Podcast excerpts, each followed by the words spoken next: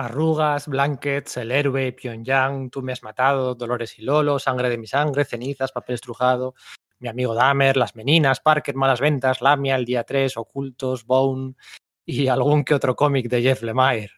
O lo que es lo mismo, Paco Roca, Lorena Álvarez, Javier Di Susi, Laura Pérez, Darwin Cook, Bea Tormo, Craig Thompson, Jason Lutes, Frederick Peters, Albert Monteis, Alfonso Zapico, Álvaro Ortiz, Ana Miralles, Cristina Durán, Raquel Alzate, Dave McKean, Eleanor Davis y hasta Alan Moore, Osamu Tezuka, Scott McCloud o Neil Gaiman. Y así hasta un total de 300 autores y autoras publicadas en un catálogo de más de 750 obras que incluye seis premios nacionales. Hola, hola, bienvenidos a un nuevo podcast de Sala de Peligro. Este mes de marzo del 2021, Astiberri cumple 20 años. 20 años desde la publicación del primer número de la revista Trama, aquella revista de divulgación del mundo del cómic que se publicó entre 2001 y 2005. 20 años en los que Astiberri ha dejado huella y sin los que seguramente hoy no tendríamos la industria del cómic que tenemos en España, en forma y en fondo, en continente y en contenido, en formatos y en diversidad. Felicitamos desde aquí a Astiberri por sus 20 años. Para comentar estos 20 años de Astiberri, hoy tenemos la suerte de contar en el podcast de Sala de Peligro con la presencia de Fernando Tarancón, librero, editor y socio fundador de Astiberri. Con él vamos a comentar estas dos décadas de trayectoria de la editorial bilbaína en una entrevista que esperemos que os guste. Así que nada, mi nombre es Pedro Monge, este es el podcast de Sala de Peligro, esperamos que sobreviváis a la experiencia.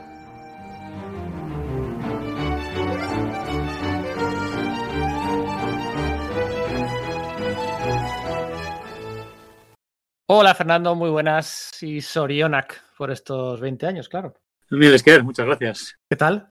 Bueno, bien, bien. Me siento un poco ahí como de gira, como, como si hubiera sacado un disco, una peli, porque además los cabritos de mis compañeros de Astiberri me las endosan todas, que yo los hago a gusto, ¿eh? lo saben, pero Sí. se escaquean mucho, sí, sí. Eh, bueno, yo joder, he estado dándole vueltas a qué preguntarte y hacerte pues, pues las preguntas que no son típicas, ¿no? Que si la novela gráfica, que si lo mainstream, que si lo gafapasta. Nadie me ha preguntado por la novela gráfica, ¿eh? Creo que hay pánico.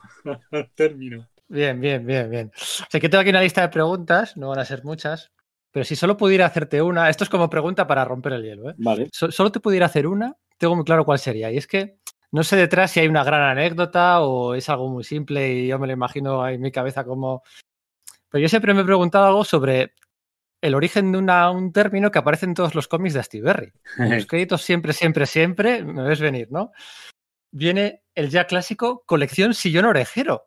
Y yo siempre me he muerto de ganas por, por preguntar qué significa esto. O sea, eh, colección sillón orejero, ¿esto de dónde viene?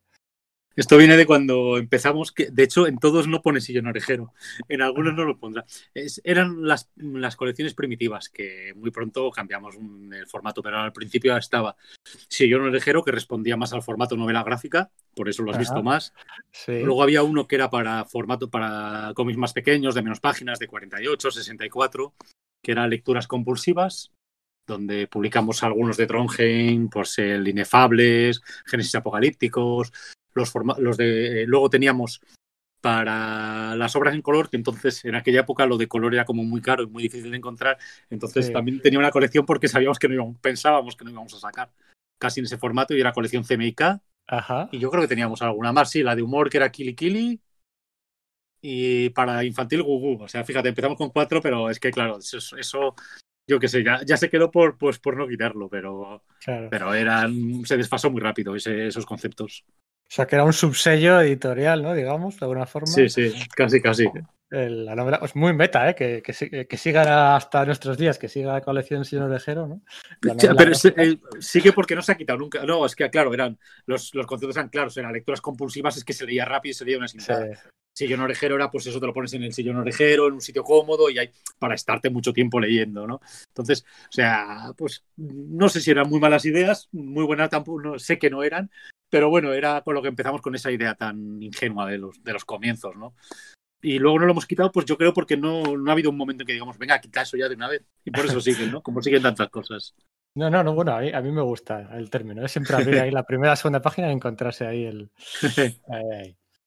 Bueno, pues vamos allá. Eh, a mí me gusta recordar que, bueno, que realmente Astiberri empieza originalmente pues publicando una, una, revista de divulgación del cómic, ¿no? La revista, la revista Trama que yo como buen quinceañero en 2001 pues consumía fervientemente, ¿no? Pues como la Dolmen, la Ultimate Reports y creo que hasta una que había que traía CDs y no sé qué historia. Sí, esa era de Mega Multimedia. Y no sé si te coincidió, justo habrían desaparecido algunas otras como, como Nemo, Slumberland. Esas no sé si llegaste a conocerlas. No, no, no. Yo empecé a consumir lo que es VR. No, decía que esas fueron de hace cuatro o cinco años antes. Que, claro, yo como soy más, más, viejo todavía, para mí, lo que para ti sería trama y estas que comentas, para mí fueron eh, pues Crazy Comics y Uris y alguna otra cosilla más, pero la verdad es que llegaban un poco a cuentagotas. ¿Cómo recuerdas? ¿Cómo dais el paso? ¿no? Porque al final esto que es una bilbainada de venga, vamos a hacer nosotros también nuestra propia revista o es que os lo pedía el cuerpo. Um, Hombre, era un poco, era un poco todo. Por una parte, yo había hecho ya un par de fanzines antes de sobre teoría, bueno, teoría sobre reseñas, bueno, de divulgación más que nada. Hmm. Eh, cuando digo un par quiero decir dos, ¿eh? no es una forma de decir algunos, no, no. dos, dos. Y del núcleo de que surgió eso, pues salió trama. La verdad es que ahora miro trama y me da mucha vergüenza. Creo que estaba hecha con mucho voluntarismo, pero en fin, pero tenía mucha, muchos defectos. Lo digo como director, ¿eh? Los últimos números sí que me gustaron cuando entró Elena, mucho más profesional, intentó darle más coherencia, una visión de conjunto, un enfoque. entonces vi la diferencia entre hacerlo un poco para rellenar, que era como íbamos a marchas forzadas, y hacerlo, y hacerlo bien. Pero bueno, ya era demasiado tarde para salvar la revista, que desde el principio fue, fue deficitaria, pero, pero bueno, ahí está, y yo creo que sí cumple su objetivo, porque la idea un poco inicial era, pues si nos damos a conocer con una revista que es gratuita, que la compran las librerías con la publicidad, que damos un servicio, porque yo como librero digo, una revista como esta me vendría bien, ¿no? Entonces digo, pues primero a, las librerías les vamos a dar una herramienta que yo creo que era útil y por otra, mm, pues vamos a tener un, punto de entrada, ¿no? Cuando saquemos los primeros TVOs dirán, ah, estos son los de, los de trama, ¿no? Y en ese sentido sí que creo que más o menos funcionó. En ese sentido yo creo que sí que las librerías nos recibieron. Mm, no te voy a decir con los brazos abiertos, pero sí que nos miraron bien, ¿no? Al empezar. Claro, es que aquí esto, todo el rato tenemos que luchar con cambiar el chip del contexto de que esto era el 2001 y que había estaban los foros de Dreamers en internet y poco más. Había foros, lo único que había era foros y, y, como mucho, o sea, es que sí, sí, justito, justito. Sí, eso es. Eh, de todas formas, en aquellos años, eh, yo sí que recuerdo también, al final, yo, de la horquilla de edad, yo recuerdo pues, que salen editoriales como Dude, ¿no? Y se animan a, a, a publicar. Bueno, de hecho, ellos publicaron Bone antes que, antes que vosotros. Sí, no, no, de hecho. Strangers in Paradise, es como, joder, o otras editoriales como The Ponen, ¿no? Ahí hubo un, caldo de cultivo de editoriales que, oye, sí se puede, ¿no? El lema este de, de sí se puede editar porque claro, no, llegaba, hoy en día llega todo, pero... Claro, no, no, no, eso para, para nosotros fue fundamental, eh, eh, pues poner en sentido todas estas, sí, pero, son, pero para nosotros, la, eh, lo digo siempre que me, hace, me preguntan, para nosotros Dude fue muy importante. O sea, primero porque publicaba autores de casa, era, venía un poco después de Camaleón y todas estas, incluso en paralelo. Hmm. Para empezar, tenía una revista también de, de crítica de cómic, hacía, sacaba la de dentro de la viñeta, y, pero también una cosa que sí que, que nos, a nosotros nos, nos, hizo saltar un poco las alertas es que se podía, ellos eh, dijeron somos unos tíos de Avilés, con una mano delante y otra detrás, como nosotros, ahí no eran de un gran emporio, que yo sepa, ni que venían con un capital inmenso, pero bueno, pero si mandas un mail a la persona adecuada y pagas lo que tienes que pagar, pues empiezas a editar unos cómics, ¿no? Y entonces nosotros vimos que podías publicar material extranjero de calidad eh, sobre todo gracias a la tecnología, gracias a que con un correo electrónico, pues el que hay detrás de ese correo electrónico puede ser un chaval en su casa o, una oficina de 200 metros cuadrados donde una secretaria trabaja, le está pasando el mail a máquina que le dicta un jefazo con un puro, ¿no? Por sacar los tópicos. O sea, eh, ahí competíamos de igual a igual, mientras fuera serio y respondieras. Y para nosotros Dude fue, fue muy importante en ese sentido, como, como referencia en España que se podía editar material extranjero sin estar en Madrid, Barcelona o ser de una editorial consolidada. Sí, sí, sí. Eso es, sí, sí, sí, sí. Por eso es importante el, contexto, porque al final vosotros empezáis editando, pues como es, eh, como es normal, eh, sobre todo autor extranjero, ¿no? Eh, que si el Píldoras Azules, que si las malas ventas de Robinson, Sí, sí, sobre todo es que al principio editamos a extranjeros porque es más fácil mandar un mail que tratar de convencer a una persona eh, eh, cara a cara, ¿no? Porque claro. no nos conocía a nadie, evidentemente, y nosotros no nos conocíamos. También ser de Bilbao, aunque tiene muchas ventajas, entre ellas ser de Bilbao, tiene los inconvenientes de que no vives en Madrid o en Barcelona, que es donde puede haber un caldo cultivo de autores, o en ese momento había ahora ya podemos encontrar muchos más autores en, casi todos los sitios, ¿no? Pero entonces, o estabas allí o tú no, no, te relacionabas, ¿no? Yo me acuerdo cuando ibas a Madrid Comics, pues veías ahí, pues podía pasarse Javier Olivares un día, podía estar la gente de Luz, Santiago García, podías, podías ver gente, ¿no? del mundillo. Pero en Bilbao yo lo siento, yo pues una vez al año o dos había una charla en un centro cívico y venía un y venía Víctor Mora a dar una charla y todo, pues, pues voy a ir a oírla, pero, pero no era lo mismo precisamente. Entonces, claro, es verdad, bueno, bastante, bastante que teníamos dos o tres tiendas aquí en Bilbao y. sí, sí, o sea. Es que eso era complicadísimo. sí. sí, era, era muy difícil hablar con. Eh, crear una. Los autores, o sea, nosotros los veíamos en los salones, pero primero que me da muchísimo corte ir a donde uno dice, oye, que vamos a sacar una cosa yo no me veía como a un vendemotos ahí, oye, fíjate, no. Digo, vamos a empezar, vamos a editar cosas y luego ya veremos si podemos ir poco a poco. Y así fuimos poco a poco, pues primero uno por carambolas del destino, luego otro, luego lo que sí que descubrimos es que los autores hablan entre ellos, una cosa que es muy de perogrullo, pero claro, nosotros estábamos tan centrados en, el trabajo que íbamos sacando como podíamos y tratando de hacerlo bien y tratando de cuidar a los autores, pero que luego cuando pasan unos pocos años y levantas la cabeza de, los bártulos del trabajo del ordenador, ves que si a los autores que estás publicando los, los tratas bien, les explicas las cosas, ven ellos que, estás interesado en hacerlo bien, aunque las ventas no sean espectaculares, porque evidentemente al principio las ventas no eran espectaculares ni parecido a espectaculares. Hmm. Pero bueno, pero por los autores ven que, que, estás a su nivel. O sea, a mí me llama un autor y le cojo, no le digo ya te llamaré pasado mañana o habla con no sé quién. O, y eso era antes y es ahora, ¿no? Entonces, yo creo que eso es lo que hizo que la línea de autores españoles fuera creciendo, que era hablado mucho, como editor es muchísimo más chulo, ¿no? Es, es más complicado, es más arriesgado, puedes tener más problemas, puedes. Pero es lo, a mí me parece lo más bonito, claro. Mm. En todos los análisis que suelo ver de bueno, la trayectoria de Astiberri se explica como gran punto de inflexión, eh, bueno, de Astiberri en particular y sin apuras de la industria del cómic en España en general, se, se, explica que ese gran punto de inflexión fue la publicación de Arrugas, ¿no? De Paco Roca, ya en 2007. Que fue un éxito y un pelotazo. Y no digo que no, un premio nacional y un bestseller.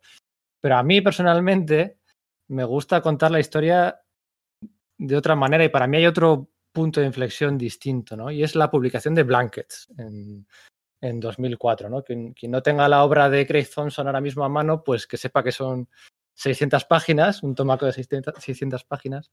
Y yo entiendo que lo normal en aquel momento era un poco, pues, eh, haber publicado eso en dos o tres tomos. Y, y bueno, vosotros eh, lo publicasteis en, un tomo, ¿no? Y bueno, cuando, de hecho, así, yo así lo contaba, ¿no? Cuando vino, tuve la suerte de presentar la charla de Craig Thompson cuando lo trajisteis a España hace unos poquitos años. Y yo decía eso, ¿no? Que lo normal hubiera sido en aquel 2004, que se nos olvida rápido, era pues publicarlo en tres tomos o dos, tres. Y vosotros vais y tomáis la decisión de sacarlo en un solo tomo. ¿no? Es un tomo gordo, más cerca del concepto quizá de novela gráfica que, tan manido que tenemos en mente, ¿no? Y, funcionó. Sí, a ver, ahí hay varias cosas. Primero ya habíamos, el formato nos gustaba. Eh, veíamos en la asociación que publicaba mucho material en ese formato, igual más mm. finos. ¿eh? En Estados Unidos, eh, pues también Dragon Water y Fantagraphics estaban apostando por ese formato.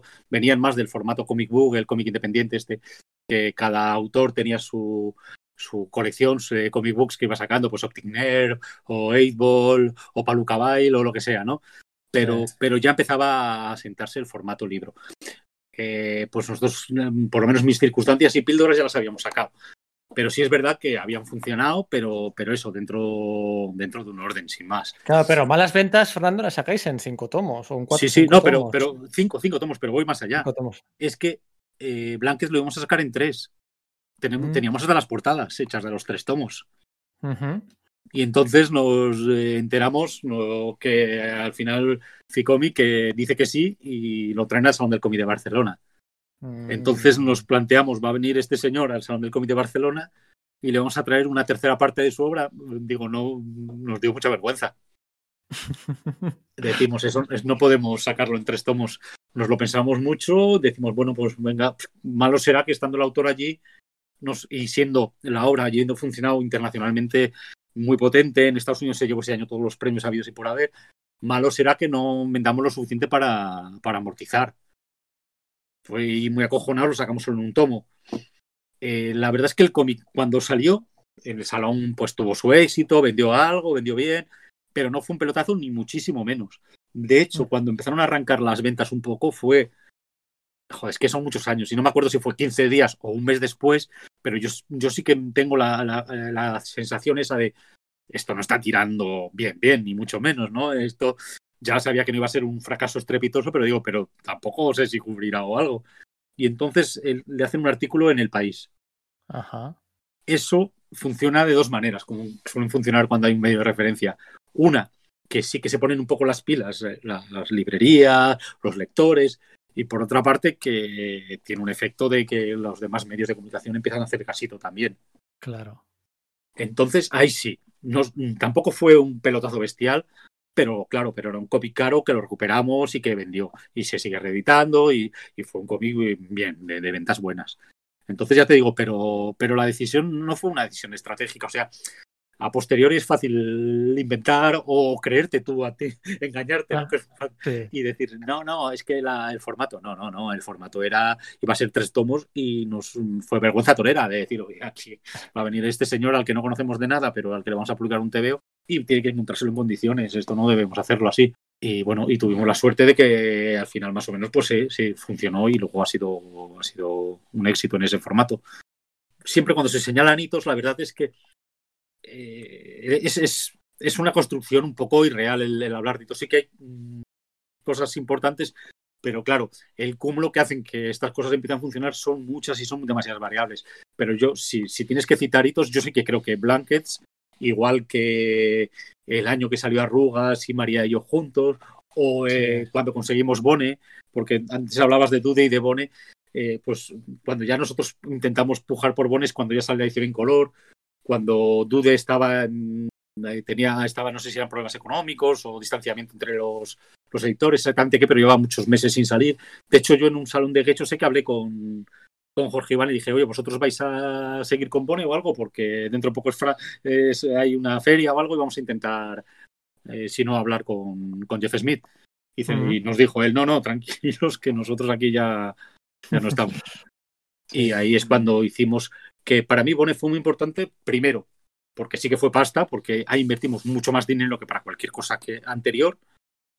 Eh, lo colocamos muy bien porque así sí que hicimos una buena negociación con distribuidoras y todo esto. Entonces, eh, más o menos eh, era una jugada cubierta, pero nos sirvió primero para tener un título que sabíamos que iba a vender, segundo que traía dinero, hmm. y tercero, a mí me gustó en el sentido de que nos me vi como que eh, Laureano preparó un plan muy bueno con Javi, conmigo, estuvimos todos. Y, esas cosas que cuando empiezas no piensas en ellas, pues todo esto, marketing, estrategia, todo este tipo que, al final necesitas para que una editorial funcione. Pues ahí yo vi que, éramos capaces de planteárnoslas y tomárnoslo en serio y trabajar eso de una manera no solo intuitiva, que era como lo veníamos haciendo hasta ese momento. Está, está bien, y eso ya es más cerquita, más cerquita en el tiempo. Sí, sí. Son, ah, bueno, por aquellos años yo creo que también, por ejemplo, editasteis el, claro, no siempre es el tomo en tapadura o el Essex Country de Jeff Lemire, cuando todavía no era nadie Jeff Lemire en Estados Unidos ni aquí en España, originalmente lo sacáis en tres tomos. Ahí, por ejemplo, sí que... Sí, bueno, pero era el formato, ¿eh? Eran tres tomos porque eran tres tomos, no era porque lo cortamos nosotros. Sí, bueno, sí. Era el formato en que salió y nosotros lo publicamos Mm, con una edición que siempre que podemos tratamos de hacer, a no ser que sea el autor el que nos diga no la quiero como la original, quiero alguna, algún cambio, pero si no, intentamos respetar el formato de allí. Y aquí yo creo que lo hicimos, ¿eh? si salió algo, algo bien. Eso sí, vendió poquísimo, ¿eh? también te lo digo. Ya me imagino, sí. No, todavía, claro, es que al final era muy distinto a aquel, aquel 2009-2010 a, hoy en día. Oye, em, una pregunta respecto al, a, los criterios de línea editorial que podéis tener en cuanto al número de novedades al mes, ¿no? Porque una cosa que se, que se alaba mucho, ¿no? Que, que, se, que, se, que gusta a los lectores o incluso la crítica por parte de Steve Berry es el, pues eso, ese número de novedades contenida de 3, 4, 2, 3, quizá en noviembre, ¿no? La recta de Reyes, pues igual son 5, el Salón de Barcelona 5, pero ese siempre 2, 3, 3, 4 mensuales, súper asumible. ¿Eso es buscado? ¿Es porque no da para más? ¿O porque es lo más sano? Porque... De momento hemos crecido, de hecho, pero no queremos crecer más. Eh, el año pasado, no, el anterior, se incorporaron dos nuevas editoras, con lo que abrimos una línea infantil y, y conseguimos apoyo para la otra línea. Entonces, nuestra estructura ahora mismo sería la, la, idea, la teoría, que ya sabes que la teoría y la práctica no tienen por qué converger, sí. eran tres obras. Primero, una obra de cómic americano, indie, eh, tipo Image, Dark Horse, para entendernos. Sí. Eso una al año, o sea, una al mes. Una al mes. Eso por un lado. Luego hay un par de sellos que son el infantil y caramba, que pueden tener, pues, eh, caramba cuatro al año, por ejemplo, y, y, el infantil seis al año, por poner una cifra. Uh -huh. O sea que eso sería, como mucho, otra más al mes. Uh -huh. Y luego tres de la, de la, de la línea troncal, por decirlo un poco de, de Astiberri. Otras tres. Esa sería la idea. Eh, la editorial en estos últimos cuatro o cinco años ha, ha, crecido porque de esas tres iniciales, que era con lo que partíamos, el americano, como veíamos que iba creciendo, que había cosas que nos interesaban, que nos estaba funcionando y que, que bueno, que siempre nos ha gustado, pues decidimos, mira, vamos a centrar y poner una de cada primero para darle una continuidad y segundo para que no nos canibalicen en algún momento que, que veamos cosas demasiado chulas para que no nos canibalicen las demás líneas, ¿no? Entonces, uh -huh. ya ponemos una siempre de base, sí. que algún año, algún mes puede pasar o lo que sea, pero, pero vamos a partir de que hay uno al mes y así ya la tenemos controlada y bien, como nos gusta. Y entonces esa es la idea, pues que entre cuatro y cinco novedades ahora. El problema es que hay veces que, claro, pues se te van, títulos que se te van, títulos que te entran. Eh, y aparte, una cosa que nos preocupa mucho es que con el paso del tiempo, claro que son 20 años, hay vas creando en todo muy entre comillas, porque evidentemente esto no es bruguera y no tienes a nadie atado con contratos, pero sí que hay autores de la casa, ¿no? Hay, pues si David Rubin nos presenta un proyecto para nosotros, eh, raro será que no le digamos que sí. Y eso coge un slot, ¿no?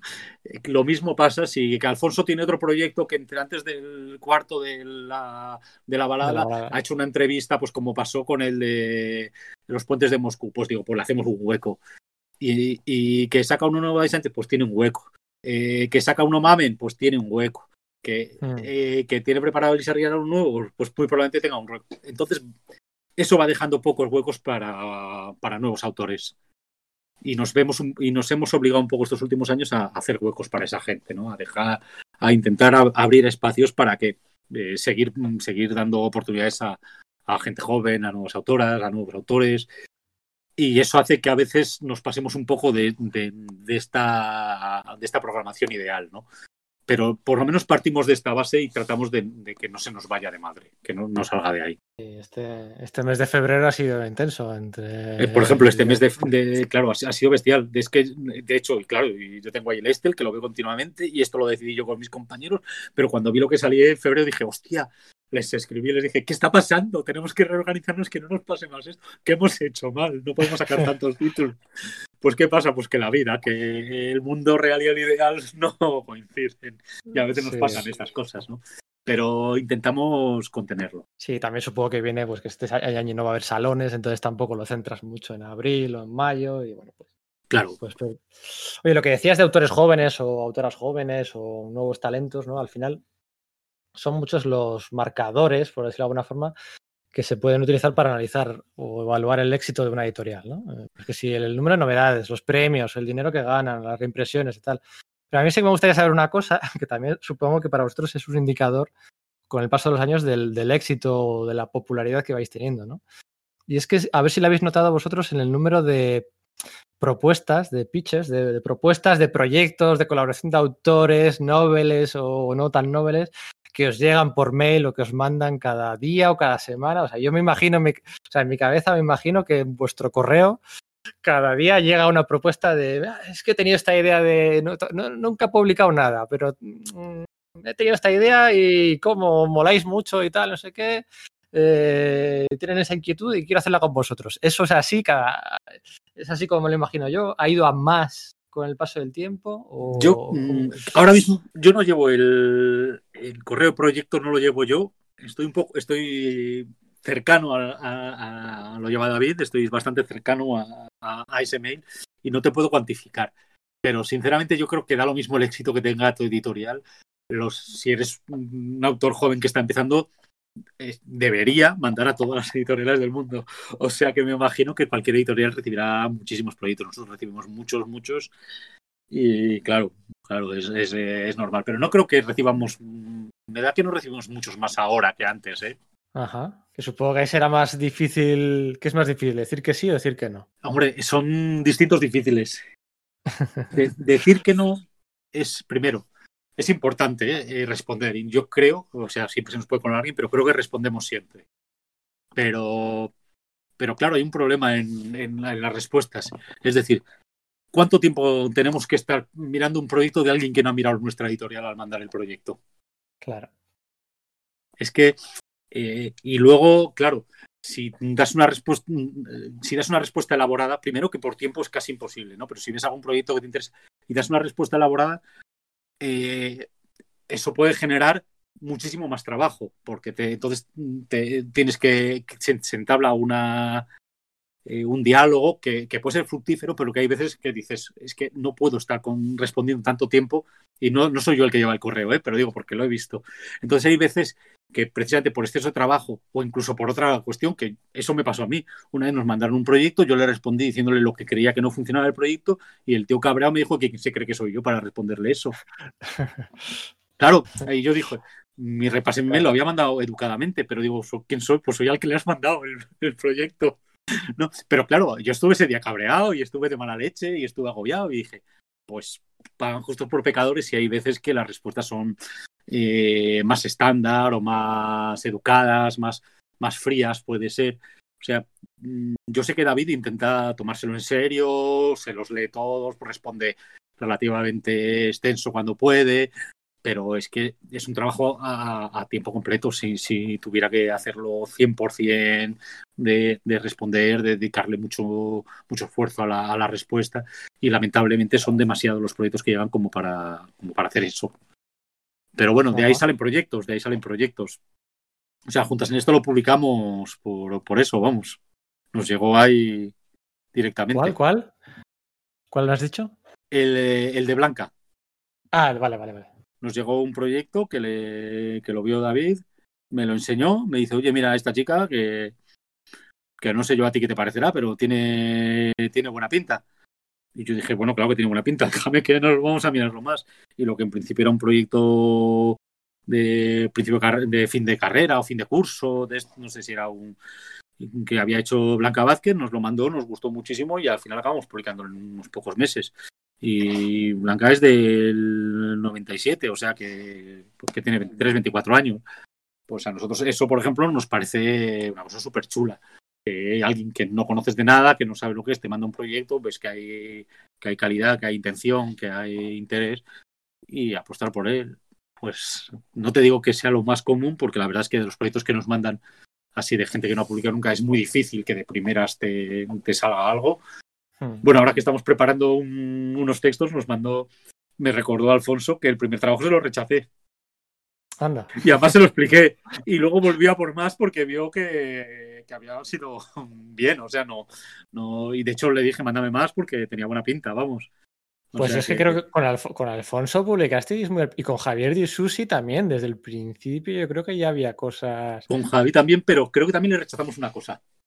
Anda. Es que le rechazamos una cosa que creo que era antes de eso, no estoy seguro bueno, rechazamos, dijimos, oye, es que esto no encaja con lo que estamos haciendo y tal. Pero claro, sí. por ejemplo, lo de Javi era un chaval súper joven porque tenía más o menos mi edad. tengo, que decir, tengo, que decir, que era súper joven entonces. ¿Cómo reescribimos, la... ¿Cómo reescribimos la historia? Ah, que sí. Había acabado la carrera de arquitectura, había estado un año en Latinoamérica, pero súper joven. Pero claro, el proyecto suyo eran cuatro, cuatro tomos, entonces, eh, pero bueno, lo vimos claro. Nosotros, yo creo que una cosa que, que espero no haber perdido, que hayamos perdido, es esa, esa impulsividad, esa de si es muy bueno tenemos que hacerlo, sea como sea, ¿no? Ya veremos luego cómo lo podemos hacer. y, eso nos pasó con Javi. Vamos, dijimos aquí hay, hay materia prima, pues tira para adelante. Estupendo. Bueno, un par de preguntillas más para acabar. Em, claro, como, como tender, bueno, tendero, como librero, porque al final también ahí estás al frente de una, una librería, una librería en la que yo me compré mi primer cómic. Anda. Cuando era, sí, sí, cuando era un chavalín, sí, cuando estabais en Santucho, que yo, yo iba inglés, la, mi academia de inglés está en la misma manzana que donde estaba yo. Hostia, qué gracia. Porque para ir a Santucho, hay aunque, porque empezamos en un barrio, que no sé si cuando llegaste había metro, todavía ni eso, vamos. No, que va a haber metro, yo creo que no, no, no. Había que ir en el 40, en el autobús y era un poco odisea, ¿eh? Algunos clientes venían como un poco encabronados de lo que les habíamos hecho hacer para llegar hasta ahí. Pero bueno, ya al ser de Chordinaga estaba, estaba al lado. ah, bueno, eso no es nada. Iba pata, iba pata, iba pata. Sí, eso no es nada. Eh, como, como librero, la guerra del infinito, el número uno, madre mía. Eh, eh, ¿Habéis notado como librero, habéis notado que haya un...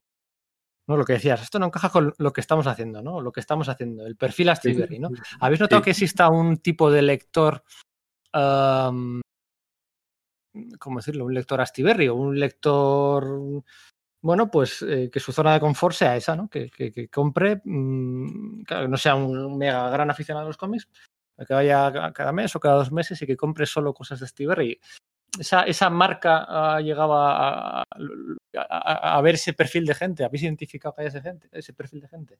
Hombre, hay, hay, hay muchos perfiles y hay muchos mixes de perfiles, ¿no? que evidentemente que hay el cliente que solo compra X cosa, pues hay el que solo va a comprar Spider-Man y lleva, porque ya ha ido dejando todo, pero coño, le da pena dejar de comprar TVOs y se viene todos los meses a comprar solo Spider-Man y la única conexión que tiene con, los, con, el mundo del cómic, pues sí, ese, tipo de persona existe.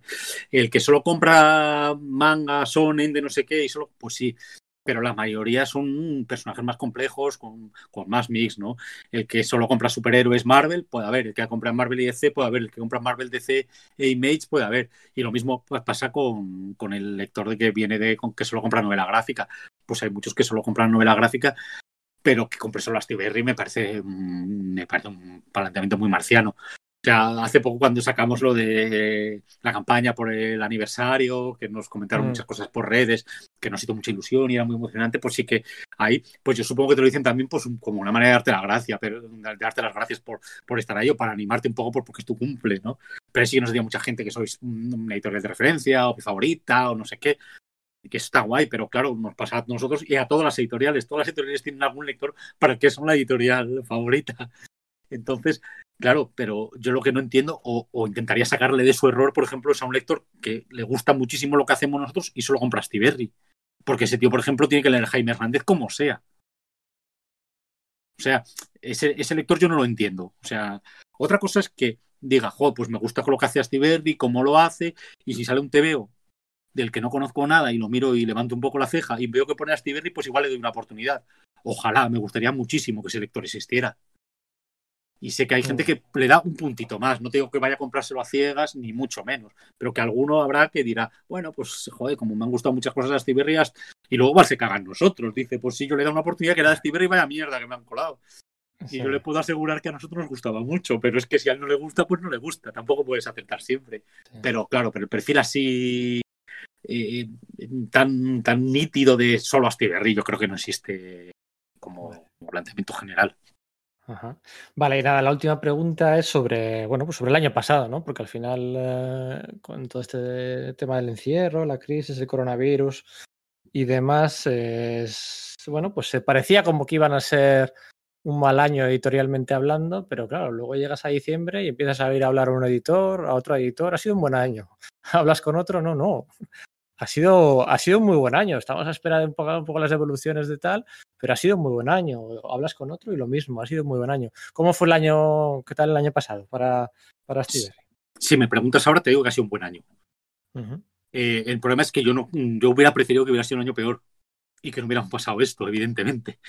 O sea, ya no te digo porque soy un ser humano y, no me gusta. Y, claro, esta ha sido la mayor tragedia que hemos vivido en, bueno, yo desde que he nacido, vamos, o sea, esto, esta cantidad de muertes, esta, este dolor, esto yo, yo no se lo deseo, vamos, esto ha sido horrible, o sea, eso por una parte. Y por otra parte, ya con, aunque la editorial haya ido bien, o sea, aunque nos olvidemos de eso, y ya sin contar eso, que me parece que, que es mucho no contar y que es casi imposible no contar, ya olvidamos de eso, solo la incertidumbre, los agobios, el, lo mal, la angustia psicológicamente mal. Claro, nosotros en, en, marzo, en abril, pues ahí estábamos pidiendo un, un ICO, porque yo no sabía si cuánto tiempo van a estar para dar las librerías y si me iba a entrar dinero para pagar a la imprenta. O sea, estábamos acojonados, como me imagino que está todo el mundo. Entonces, que al final eso no ha sido necesario, que este año, te lo confirmo, ha sido un año muy bueno. Además, se nos ha coincidido que nuestro final de año, primero, sacamos títulos porque necesitábamos capitalizar y ahí salió el integral de Berlín, el integral de Bonn, ahí hubo cosas que eran, sabíamos que eso era dinero en mano, o eso creíamos, vamos. Queríamos haberlo repartido más, pero bueno, dijimos, lo siento, pero es que tenemos que pagar a la gente, porque no hicimos ni ERTE ni nada. Nosotros la gente estaba trabajando, pues se le paga todos los meses y puntual. Entonces, eh, esos títulos sabíamos que nos lo iban a permitir, pero es que luego al final de año coincidió el Premio Nacional para Javi, el Edén de Paco y el Matadero de Albert. Digo, joder, es que eso funcionaron como un tiro. Entonces, nosotros hemos acabado muy bien el año. O sea, no te puedo decir lo contrario. Pero que ya te digo, eh, es que si se pudiera volver y firmar porque en eso no hubiera pasado, encantadísimo de la vida de que nos hubiera ido regular. Bueno, sí, sí, claro, cuando me dicen ha sido un buen año se refieren, sí, al final se refieren al, cash, ¿no? Al, claro, claro, no, no, es lo único que te pueden, que es, la, que es lo que preguntas, ¿no? Pero, pero claro, es que yo lo he pasado fatal y, y, yo soy un privilegiado que encima que, que, tenía, que la editorial ha ido medio regular, que no he tenido ningún caso grave en mis cercanos, pero, pero claro, es que esto ha sido, ha sido terrorífico, ha sido terrorífico, o sea, vamos. Sí, sí, no está pagado, que se dice, sí. sí. No, no, exacto. Ah, pues nada, esto, esto es todo. Tampoco quiero entretenerte mucho más. Gracias por este, este, ratito, Fernando. Y nada, con lo que suele decir, ¿no? A por otros 10, a por otros 20, a por otros. Bueno, yo voy a, a por el año que viene, vamos. si no. Poco a poco. Pues nada, muchas gracias, Fernando. Chao. Gracias a ti. Chao.